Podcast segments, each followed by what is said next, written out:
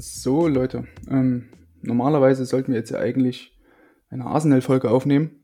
Ähm, allerdings aus technischen Gründen konnten wir jetzt zum zweiten Mal die, diese ganze Folge nicht aufnehmen und ich dachte mir trotzdem, dass das Volk, also in dem Fall ihr, ihr braucht natürlich auch Futter. Also ihr braucht euer ähm, wöchentlichen Cavani's Friseur-Content, euer, eure CF-Veins müssen bespritzt werden mit, mit, mit Content, mit Podcast-Content. Ähm, da dachte ich mir, ich wende mich selber mal ganz alleine, ganz geheim an euch. Ähm, bleibt natürlich hoffentlich alles unter uns hier, was wir jetzt hier besprechen in den letzten, in den nächsten, boah, 15, 30 Minuten, je nachdem, wie jetzt meine Laune noch sein wird. Ähm, die, der ganze Thema Monolog hat ja, glaube ich, Marco schon mal vor äh, zwei, drei Wochen, Monaten äh, schon mal versucht anzureißen, ähm, mit großem Erfolg auch. Ähm, leider Gottes habe ich nicht so eine Karamellstimme und so einen schönen Wiener Akzent, womit einfach alles sympathisch und ähm, warmherzig klingt. Ähm, deswegen hoffe ich, dass trotzdem, dass ihr trotzdem noch hier zuhört. Das bleibt ja wie gesagt alles hier unter uns, was wir jetzt hier machen. Das ist quasi eine kleine geheime Monologfolge, was, was ich jetzt hier äh, mit euch teilen werde. Ähm, da ich eigentlich sonst nichts anderes, zu, zu, nichts anderem irgendwie zu sagen habe, wenn ich alleine bin, weil sonst ist es immer so, dass ich mir irgendwelche schlauen Gäste wieder zuhole und mich dann in deren, ähm, deren Schatten quasi lege und mich einfach nur wohlfühle dort. Ähm, während die anderen ihre, die, die, die Grabenkämpfe austragen, ähm, werde ich einfach versuchen, jetzt mal über das zu reden, wo ich denke, dass ich ein bisschen Ahnung von habe, nämlich die Torhüter. Ähm, wer mir auf Twitter folgt, ähm, Sascha Filter, also ohne E, ohne E, dann passt das schon. Ähm, der wird auch die Keep-Analyse kennen, mittlerweile schon recht, ja, eigentlich schon ziemlich äh, regelmäßig äh, wird die jetzt immer auf Twitter veröffentlicht von mir. Ähm, in der Corona-freien Zeit eher weniger, jetzt seit dem Restart eher mehr. Ähm, und das würde ich jetzt sofort gleich als Anlass nehmen, um mit euch über die, also ich will nicht mit euch drüber sprechen, ich rede ja allein, ihr hört ja zu, das ist ja quasi nicht Spieler, Gegenspieler-Prinzip, sondern einfach nur ich. Ich bin der Spieler, ich bin der Torspieler, der heute zu euch spricht. Ähm, soll es heute um die ganzen Torhüter gehen. Genau. Und die Leistung der Torhüter, vor allem nach der ganzen Corona-Pause. Ähm, ich finde, man hat ganz gut gesehen in den, in, der, in den ersten zwei, drei Spieltagen nach der Corona-Pause, ähm, dass einige Torhüter, ähm, vor allem auch die Kollegen Radetzky, auch Jan Sommer, hier und da ein paar Wackler gehabt, von denen man das eigentlich sonst so nicht kannte, ähm, dass sie vor allem in der Strafraumbeherrschung einige, einige Probleme hatten, wenn es darum ging, ähm, umzuschalten von Zielverteidigung, also sprich, äh, ich stehe auf der Linie, versuche mein Tor zu verteidigen in Erwartung eines Schusses, ähm, zum Umschalten hin auf Raumverteidigung. Also ich versuche meinen Strafraum zu verteidigen, indem ich äh, Flanken abfange, indem ich Querpässe oder Steckpässe abfange und einfach den, den Ball vorher schon versuche äh, abzufangen, bevor überhaupt ein Schuss ähm, zustande kommen kann. Da fand ich, gab es einige Probleme bei einigen Bundesliga-Torhütern.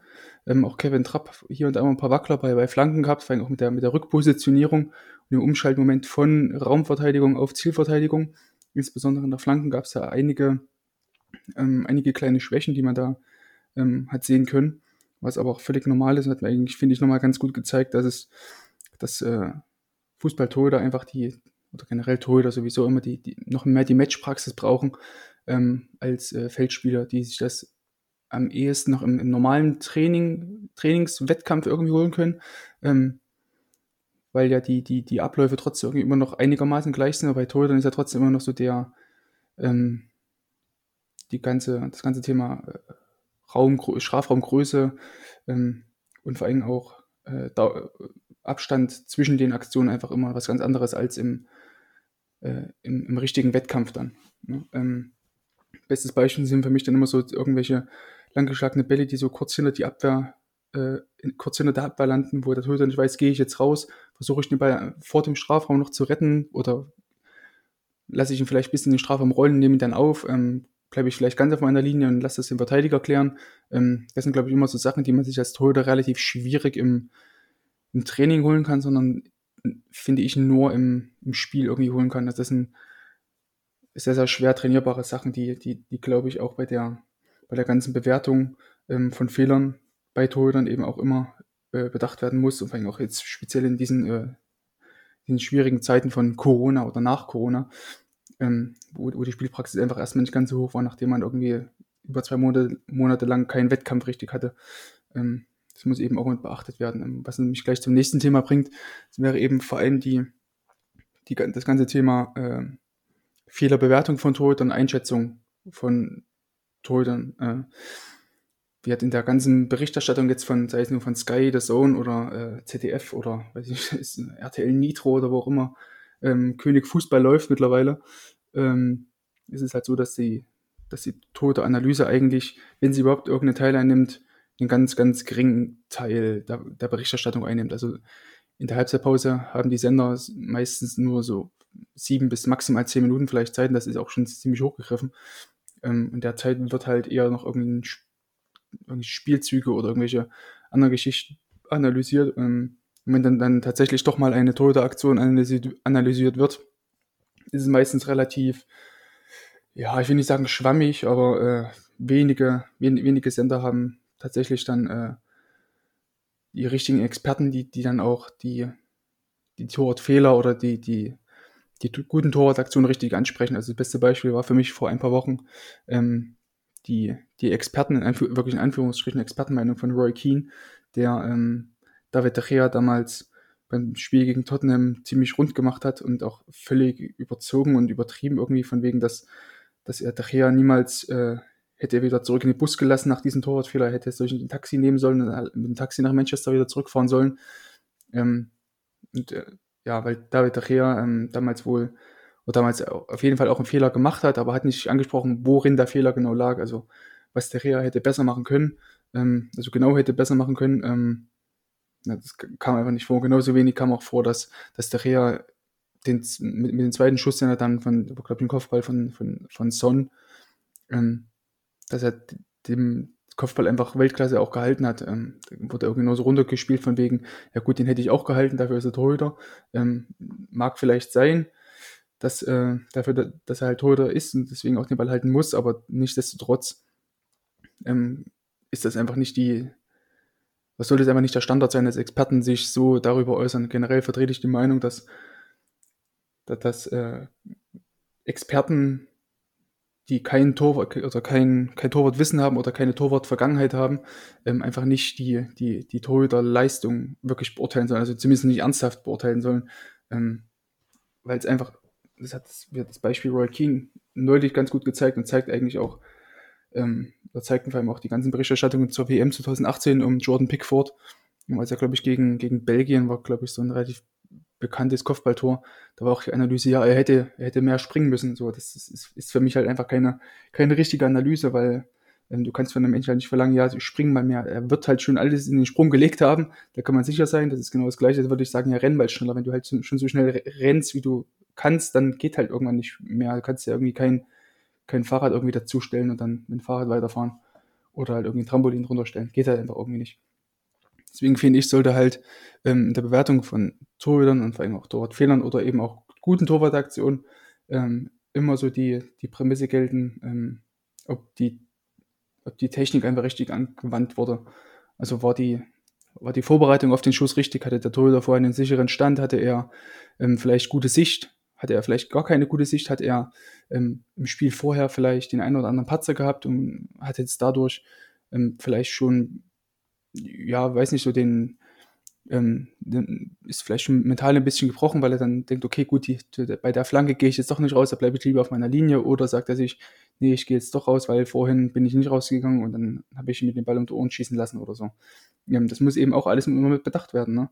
Ähm, und eben sollte es niemals irgendwelche einfachen, einfachen äh, Ausreden irgendwie oder einfachen Erklärungen hergezogen werden, von wegen, ja, er hätte abspringen müssen, er hätte sich lang machen müssen. Also ist mir, finde ich, alles immer ein bisschen zu kurz gedacht, weswegen, weswegen ich halt auch versuche, ähm, da bin ich auch immer ziemlich dankbar für, für das Feedback, was ich von euch teilweise bekomme, ähm, einfach die, die ganzen Fehler ein bisschen tiefgründiger zu, zu analysieren. Ähm, ja, grundsätzlich denke ich, dass es mittlerweile der Fall ist bei Torhütern, dass, ähm, dass es gar nicht so sehr darauf ankommt, dass Torhüter äh, Paraden zeigen, sondern dass sie es schaffen, eben keine Paraden zeigen zu müssen. Also die, die meisten und die besten Torhüter, sei es mal ein Alisson Becker oder sei es ein Manuel Neuer, die haben das eben perfektioniert, ähm, das ganze Torhüterspiel so einfach wie möglich aussehen zu lassen.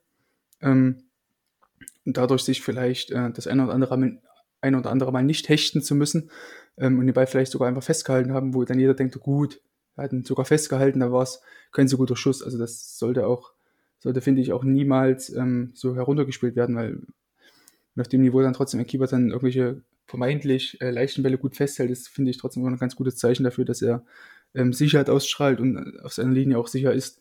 Ähm, insofern ähm, geht der Trend schon ganz klar dahin, dass Torhüter nicht mehr so die, diese klassischen ähm, Robinsonaden, also die, diese spektakulären Flugparaden zeigen müssen, sondern für, für mich ist vor allem wichtig, dass die Torhüter äh, ein ganz, ganz sicheres Stellungsspiel haben im 5-Meter-Raum ähm, und mir ist sogar lieber, dass Torhüter den Ball vielleicht mit einem Schritt zur Seite eher sicher fangen, als dass sie den vielleicht einfach nur aus dem Stand heraus abspringen und dann den Ball gerade so vielleicht mit dem Pfosten lenken oder irgendwie nur Applaus dann haben wollen, was ich jetzt grundsätzlich keinem Torhüter äh, unterstellen will, aber ähm, es gibt dann trotzdem einige Torhüter, gerade so aus dem, aus dem Bereich Südamerika oder ein, auch einige spanische Torhüter, ähm, die dann ganz gerne mal äh, eher die Flugparade wählen und vielleicht so den einen oder dass es vielleicht ein bisschen spektakulärer aussieht oder um sich vielleicht selber auch ein bisschen Sicherheit zu holen, wenn dann irgendwie danach alle klatschen. Ähm, als Torhüter, die dann äh, es vielleicht ein bisschen einfacher aussehen lassen, obwohl natürlich ganz, ganz viel Vorbereitung und ganz, ganz viel, ähm, ja, ganz, ganz viel Können einfach auch drin steckt. Ne? Also wie Torhüter, die es einfach aussehen lassen, dann, oder wenn, wenn du das Torhüter einfach aussehen lässt, dann bist du wahrscheinlich sehr, sehr gut. Ähm, Jan Oblak, Alison Becker, ähm, auch, auch Pete Gulaschi haben das ganz gut ähm, perfektioniert, dieses, dieses äh, Oldschool Shoot Stopping, ähm, da einfach auf der Linie sicher zu sein, ähm, ganz einfache, sicher oder vermeintlich sicher einfache Aktionen zu zeigen, aber dann trotzdem ähm, der Mannschaft so eine brutale Sicherheit zu geben, dass, dass, dass die Verteidiger wissen, okay, gut, wenn jetzt ein Schuss aufs Tor kommt, dann hält er den mit hoher Wahrscheinlichkeit nicht. Ähm, oh, wenn jetzt ein Schuss kommt, dann muss ich nochmal nachsetzen, weil der könnte wieder nach vorne hin abtropfen, der Ball oder wie auch immer. Ähm, ja, das sind, finde ich, so die, die Haupt, äh, die Hauptargumente, die, gut, die, die Hauptpunkte, die, die für mich einen guten Torhüter ausmachen, ähm, worauf auch ganz, ganz stark in der Berichterstattung und der Fehler, Fehleranalyse ähm, bei Torhütern einfach geachtet werden sollte. Ähm, ja, wenn euch noch irgendwas einfällt dazu, ähm, wo ihr sagt, ähm, der und der Torhüter sollte vielleicht anders bewertet werden, als er vielleicht dasteht, ähm, Grüße an Timo Horn, mein, mein speziellen Kumpel Timo, ähm, dann schreibt uns gerne, schreibt mir gerne.